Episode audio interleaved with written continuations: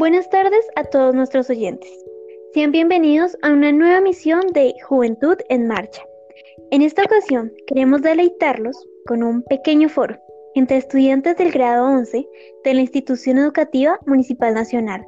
Sus opiniones sobre los impactos sociales, económicos y ambientales que ha traído esta pandemia, este virus llamado COVID-19, serán escuchadas hoy y ustedes también podrán opinar en nuestras redes www.elcambioestaenlosjóvenes.com. Vamos a empezar presentando a nuestros invitados.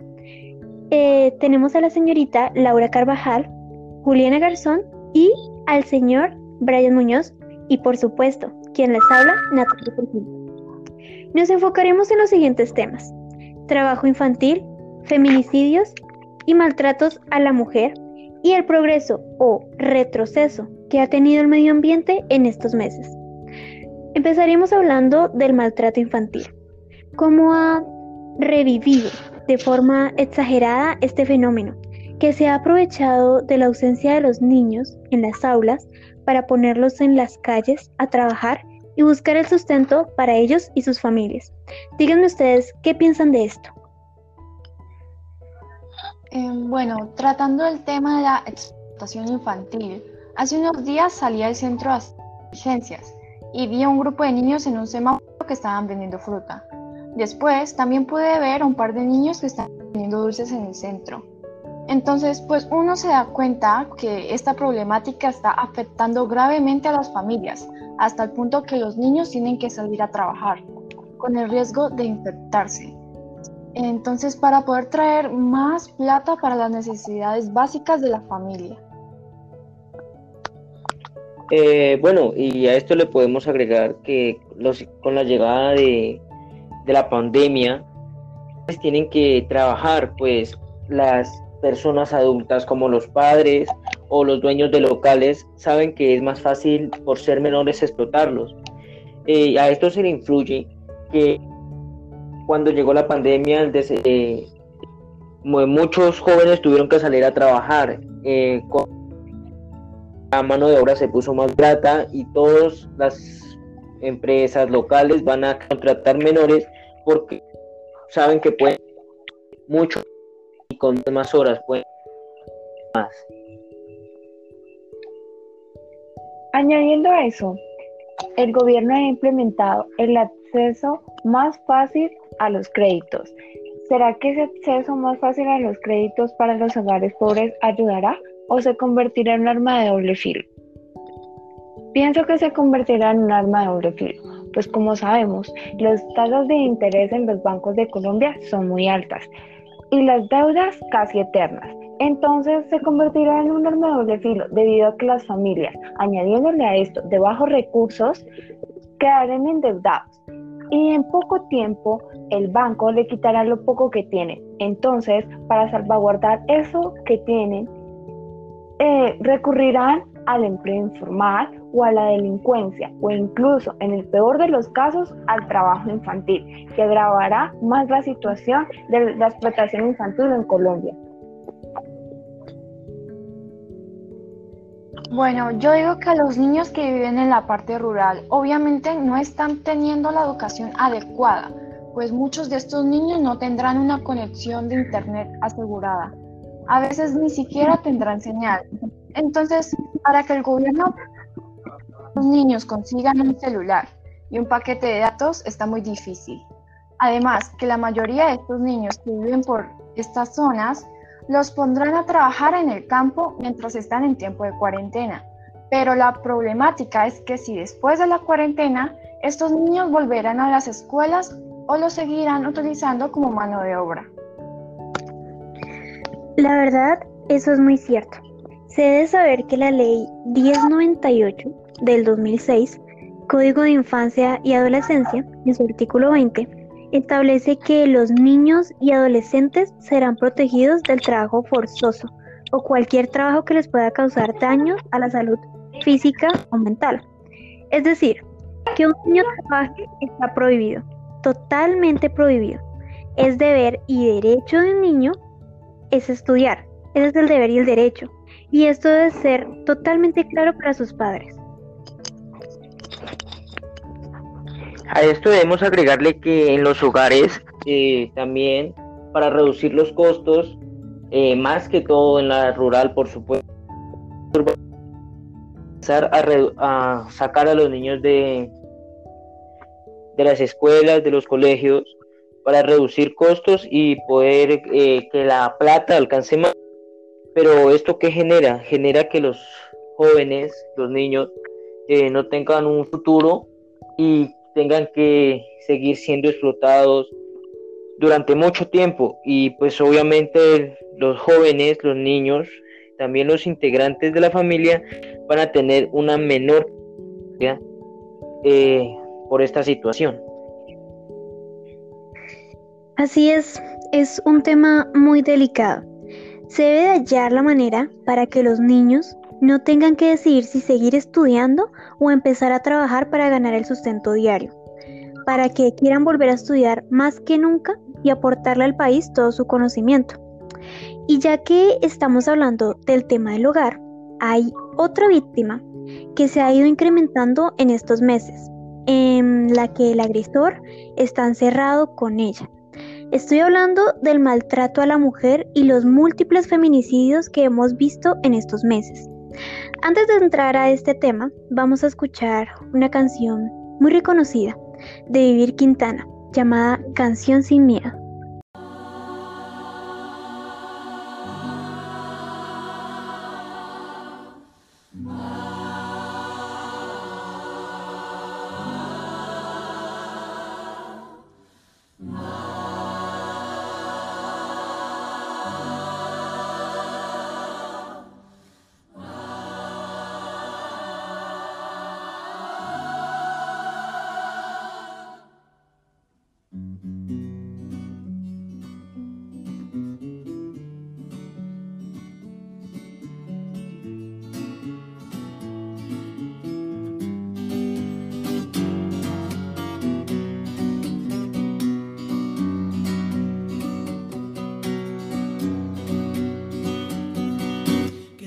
El Estado, los cielos, las calles, que tiemblen los jueces y los judiciales.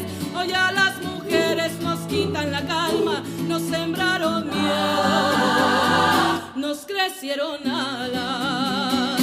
A cada minuto de cada semana nos roban amigas, nos matan hermanas, destrozan sus cuerpos, los desaparecen. No olvides sus nombres, por favor señor presidente.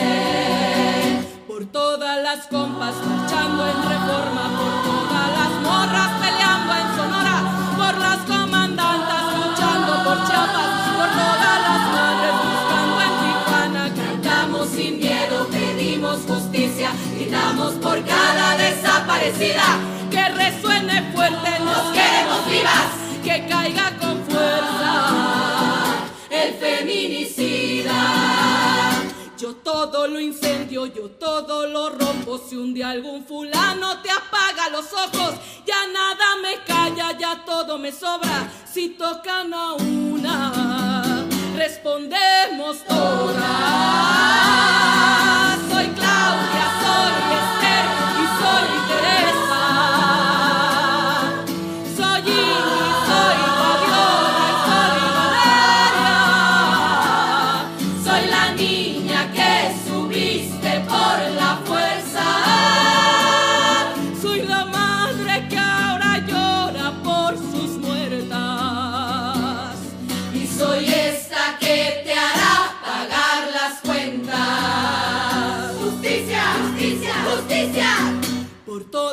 Marchando en reforma, por todas las morras peleando en Sonora, por las comandantas luchando por Chiapas, por todas las madres buscando el Tijuana. Cantamos sin miedo, pedimos justicia, gritamos por cada desaparecida.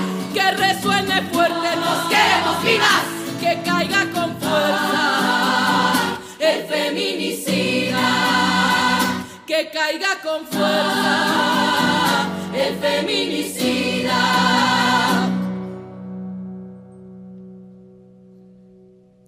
Y retiembla en sus centros la tierra al sonoro rugir del amor. Y retiembla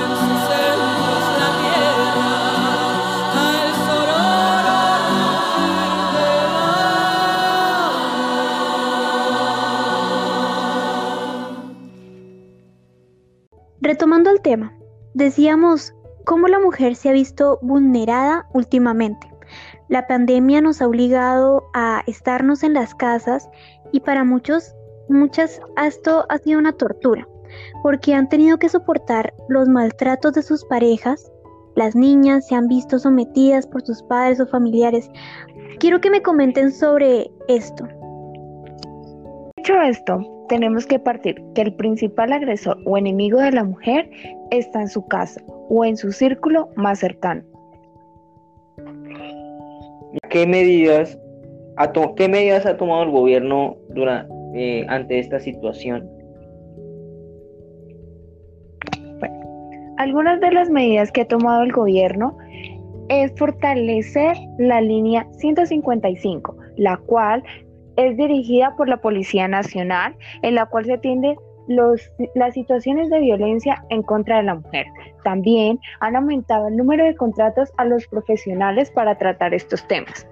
Agregándole a esto, eh, el decreto 460 del 22 de marzo, que ha permitido el funcionamiento de las comisarías de familia, en las cuales se tratan algunos casos en contra de la violencia de la mujer. ¿Será suficiente esto?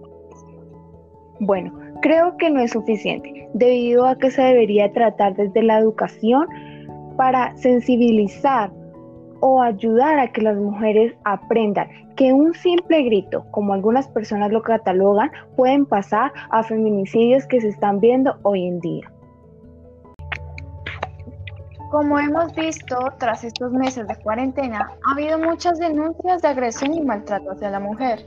E incluso muchos feminicidios se han llevado a cabo. Ahora las mujeres que viven bajo el mismo techo con el hombre que las maltrata tienen un alto riesgo de vivir de violencia y que su vida esté en riesgo. Además de que las medidas que está tomando el gobierno no son suficientes ni eficientes. Pues como podemos ver, el maltrato y los feminicidios están aumentando cada día. En tan solo un día de cuarentena mataron a tres mujeres en un barrio al sur de Cartagena.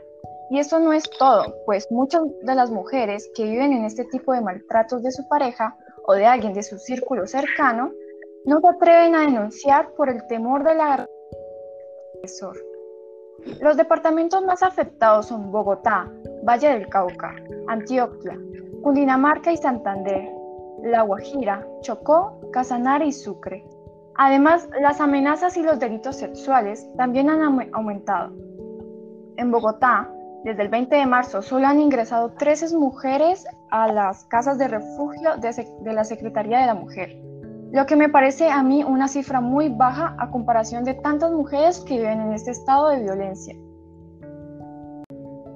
Yo he notado que muchos jóvenes hombres ya han tomado conciencia de esto, pero pues eh, no solo los hombres, sino que también las mujeres están tomando conciencia el camino de la violencia no es. Eh, que pues debemos ser tolerantes. Eh, pero ¿qué pasa? No solo debemos tener en una educación de valores en, el colegio, también debemos tener casa, porque esta es la raíz de la sociedad. Y pues los jóvenes seremos mejores si llegamos desde, con valores desde nuestros hogares. Sí, además, añadiéndole un poco a lo que dice Brian, no se puede negar que los medios de comunicación, Internet en especial, ha jugado un papel muy importante porque la educación que recibimos a través de este es fundamental. Aún así, no es justificación para que sean estos los que inciten a las personas a hacer estas atrocidades contra las mujeres y los niños, porque hay que recordar que también los niños se han visto afectados en este tiempo. Eh, ellos están bajo la protección de su familia, bajo la obediencia de estos, por decirlo así. Cuando los violan o maltratan, es casi imposible saberlo si se trata del mismo núcleo familiar y si la propia familia lo tapa. Pues es peor. ¿Alguno sabe qué medida ha tomado el gobierno para este tema? Tomando en cuenta esto, en Colombia fue aprobada la, cadena perpetua para violadores.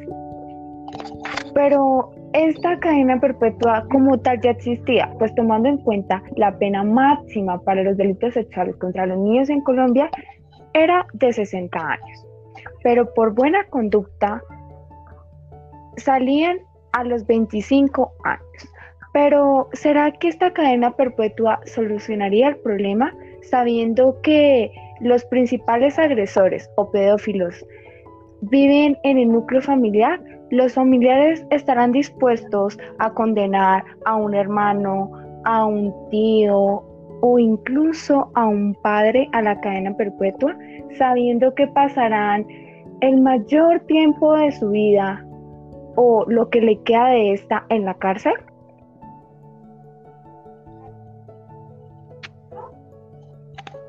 Sí, y además esto de la cadena perpetua para los violadores está sostenido en pinzas, porque una condición para acusar al autor del delito es que la misma víctima tenga que denunciar. Y pues esto va a incitar a que los victimarios tengan que asesinar o maltratar o torturar a la víctima para no correr riesgo de una cadena perpetua.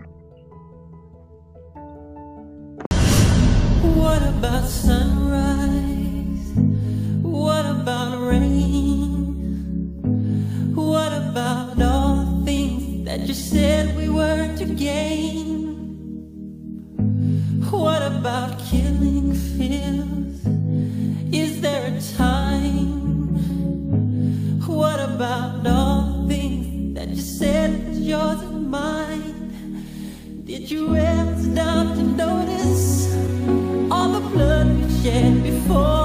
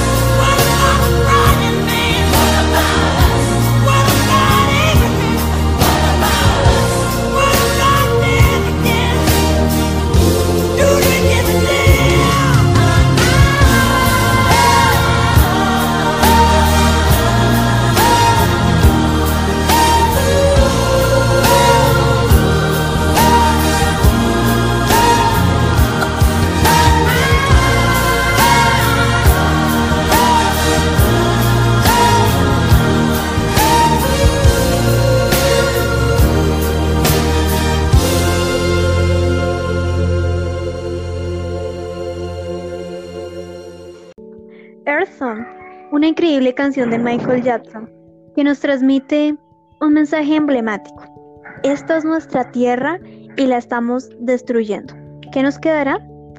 Por eso, para el siguiente tema, quiero que nos detengamos un poco a pensar. ¿Todo en esta pandemia ha sido malo? Eh, todo lo tenemos mirar también por una parte que uno de los pocos beneficios que ha traído esta pandemia fue que el medio ambiente se ha regenerado un poco. Podemos ver cómo el calentamiento global ha disminuido, cómo los polos han, se han congelado más y pues obviamente las inundaciones y tsunamis ya no estarán más frecuentes. Eh, por otra parte, veremos que los animales de diferentes partes están saliendo a ciudades, ya no tienen tanto miedo a las personas. Pero ¿será que los animales al salir de sus escondites, por decirlo de alguna manera, estarán más seguros? Debido a que al salir estos quedarán expuestos a la caza indiscriminada, como en los países de Japón, que no está prohibido cazar ballenas, o en Canadá, que está permitido cazar focas y osos para construir abrigos con sus pieles. ¿Será que al salir estos quedarán más seguros o se expondrán a un riesgo mayor que cuando los cazadores se dan cuenta que no están hechizos y que existen en esa zona, los cazarán? Pero si lo miramos por otra parte, eh, está el virus y obviamente los cazadores no van a salir a cazar y a contagiarse, entonces está el miedo de que si salen de cacería pueden contagiarse el virus y morir y contagiar a toda su familia. Pues yo digo que la caza de animales depende del país, porque en algunos países la caza de animales es muy común. Además de que los animales salgan, puede ser muy peligroso, pues algunos contrabandistas podrían aprovechar y capturarlos para venderlo. Tal vez dependa de la cultura de cada país. Pues aquí en Colombia, nuestra cultura nos ha mostrado que bastó con que se perdiera la vigilancia por unos meses para que la Amazonía fuera explotada. La cantidad de hectáreas de árboles talados y la contaminación de los ríos ha sido catastrófica. Aquí se demuestra la ineptitud del gobierno en parar la minería ilegal y la siembra de palma, además de la toma de los terrenos para la ganadería. Además, el olvido que ha tenido con las comunidades indígenas, esto por lo menos o sea, demuestra, esto no lo muestran los medios, pero la verdad es que los abuelos indígenas, que quienes transmiten las enseñanzas, han muerto por este virus. Las costumbres van a quedar olvidadas porque a muchos jóvenes indígenas les da vergüenza mostrarse con esta característica. Quiero que me comenten un poco sobre esto, nuestra Amazonía colombiana, cómo se ha visto afectada. Yo ya mencioné muchas cosas malas que he visto. Díganme ustedes su opinión. Eh, bueno, el gobierno, por mi, en mi opinión, el gobierno ha tomado, ha sido muy impulsivo en sus decisiones, pues tras de que no brinda una suficiente ayuda eh, para este sector y lo tiene olvidado, eh, la poca ayuda que es casi nula ofrecer es, o sea, es algo ilógico que el gobierno eh, como ayuda ofrezca respiradores, inhaladores, para donde no hay eléctrica, donde se puedan eh, generar y poder usar estos, estos, aparatos. Pero aparte el sistema es muy no hay ni siquiera camillas suficientes para para poder con esta pandemia pues obviamente la cantidad de enfermos subió muchísimo más y obviamente se quedan muy mal en camillas y pues van a morir poco. Contando con esto, además, el Amazonas no ha podido con la crisis de dengue que se ha generado en los últimos años, pues desde el año anterior, en el 2019, contaba con 1.713 de casos de dengue, lo que significa que en años anteriores hubo una epidemia de dengue. Entonces, si no se ha podido solucionar el problema de dengue común que se trata con una acetaminofén, ¿podrá con la pandemia del coronavirus? Bueno, es que es más fácil controlar a las personas que a los zancudos.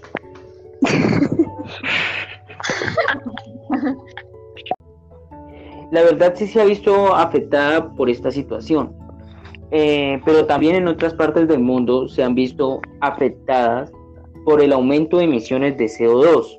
Por ejemplo, en Hawái las emisiones del CO2 han alcanzado un, pico estacional de 417,1 por millón este año, o sea, subió demasiado el incremento del CO2. Este viernes también se ha lanzado Race to Zero o la carrera de cero emisiones, que se extenderá hasta la COP26, una campaña internacional para una recuperación saludable y resiliente con cero emisiones de carbono. La iniciativa reúne una coalición sin precedentes de iniciativas netas de emisiones cero, que abarca, que abarca 992 empresas, 449 ciudades, 21 regiones, 505 universidades y 38 de los mayores inversores en Colombia.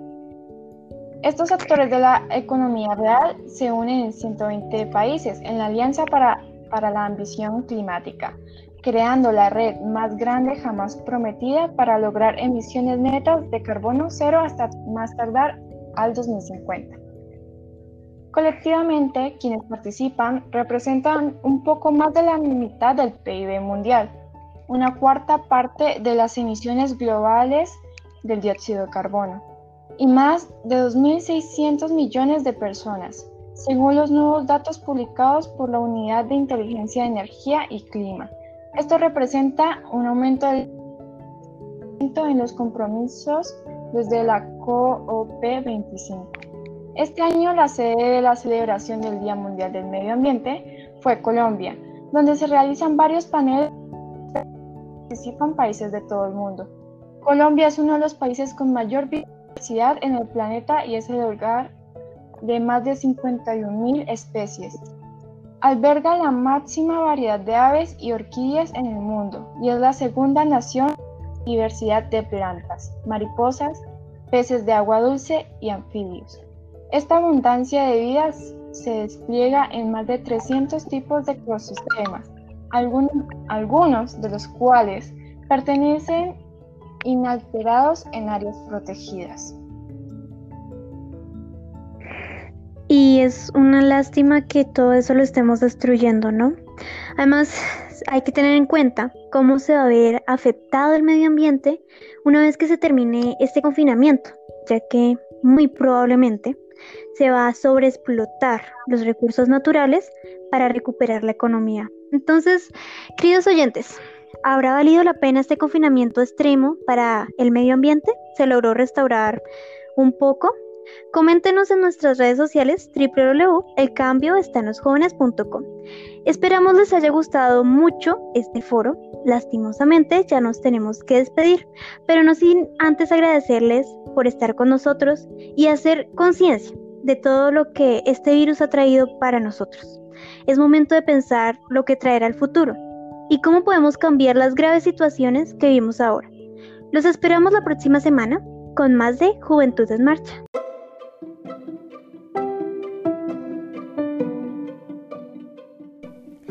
Antes de finalizar, les queremos dar algunas recomendaciones para esta época de pandemia. Hay que cuidarnos de este virus, así que recuerden lavar bien sus manos, guardar distancia mínima de 2 metros, tener la mascarilla si van a salir, en lo posible no lo hagan y permanezcan en casa. Hasta luego, muchas gracias por escucharnos.